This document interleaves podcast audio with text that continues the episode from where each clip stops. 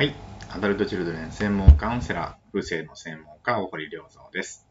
え今日もですね、視聴者の方からの質問に回答していきたいと思います。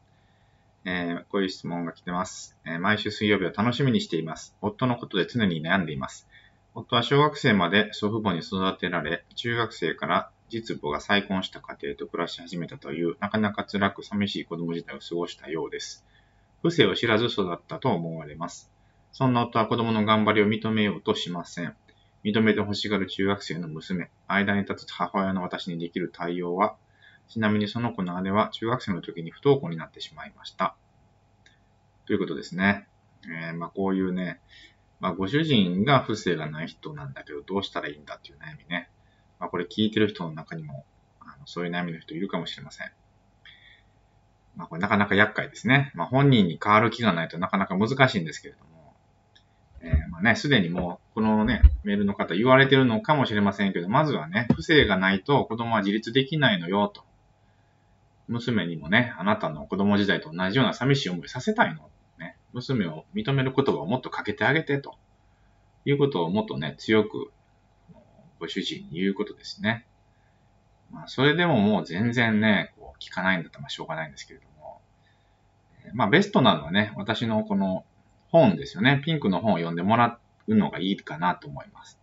で、それでね、まあカウンセリングを受けてもらえれば一番ベストですけれども、まあそういうこと全然ね、やる気がない方もいますので、まあ、その場合はね、もう無理にご主人を変えるっていうことはもう無理できないので、まあご主人に期待するのをもうね、その場合はもう諦めて他の人にこう行く方がいいですね。まあ、幸いなことにですね、不正っていうのは父親じゃなくても補充できるんですよ。まですからね、私のような仕事が成り立ってしまってるわけですね。だから他のね、お父さん以外の不正なる男性と会うという機会をね、こう作ってあげたり、そういう話をしてあげるといいですね。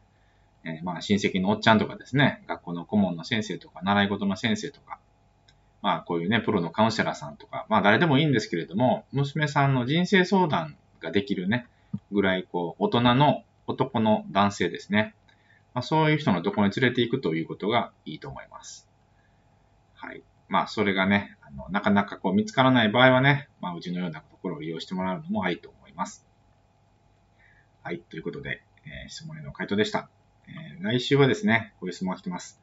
えー考え方を大きくするのは、え新入社員目線から社長目線になるような感じでしょうか